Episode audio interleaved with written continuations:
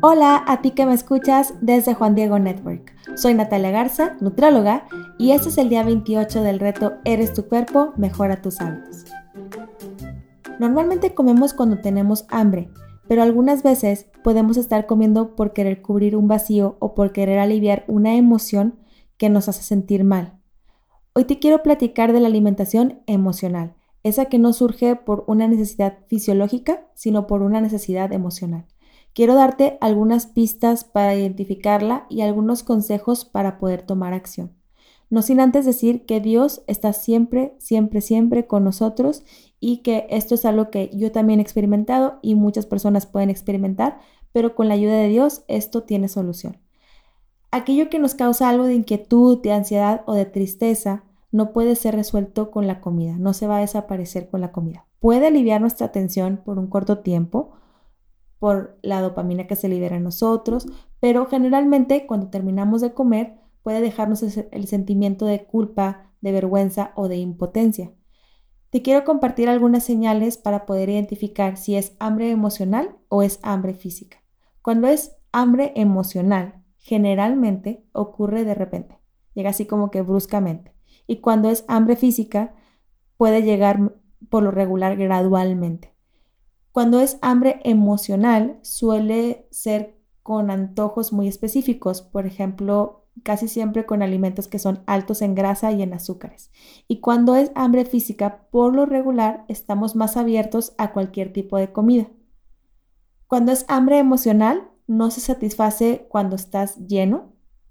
Y cuando es hambre física, generalmente al, ya terminar de comer y al llenarte, eh, quedas bien. Con el hambre emocional, al final te sueles quedar con un sentimiento, una sensación de culpa. Y con el cuando es hambre física, generalmente cuando terminas te sientes bien, no te debes de sentir mal. Para poder tomar acción, sirve hacernos algunas preguntitas.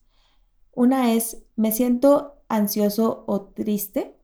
Cuando, estamos, cuando estamos comiendo, o sea, que cuando vas a, cuando tienes hambre y quieres comer, te sientes ansioso, te sientes triste, sientes un vacío interior, hay algo en tu ambiente que te está afectando, es algo que a lo mejor vienes cargando desde hace tiempo, desde que estabas más chiquito o ya tienes algunos añitos con esto, te sientes desmotivado o aburrido.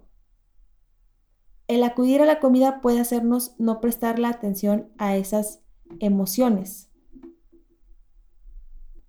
Como por lo regular el comer nos hace sentir bien, podemos distraernos de prestarle atención a esas emociones que pues, nos están apuntando a una necesidad de sanación interior o quizás a algún problema que puedo prestarle la atención para resolverlo. Tal vez es algún problema en el trabajo que me está ocasionando mucho estrés, tal vez no sé manejar muy bien el estrés. Entonces, a veces al, al irnos directamente a querer el placer de la comida para poder reducir la tensión que estoy sintiendo, puede ocasionarme que yo no le preste atención y lo deje pasar, pero cuando yo no le presto atención a eso, pues eso se va quedando entre nosotros. Por eso es muy importante estas preguntas, detenernos y cuestionarnos, tener este autoconocimiento.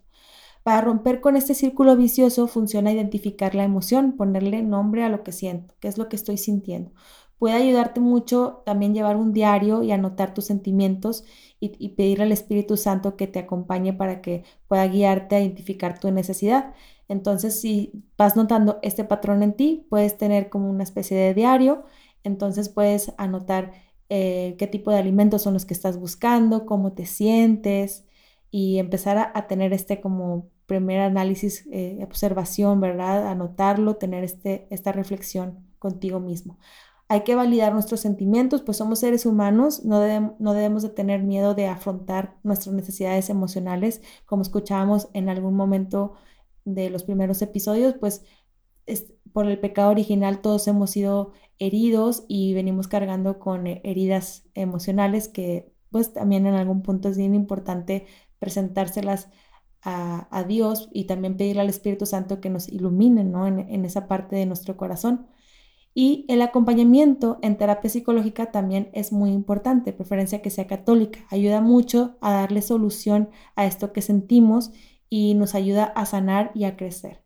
Entonces es bien importante que si vamos notando cierto vicio en la alimentación o cierto, cierto problema con la alimentación porque tal vez está, se está viendo reflejado ahí, pero es una necesidad emocional, ¿no? Un poquito más profunda.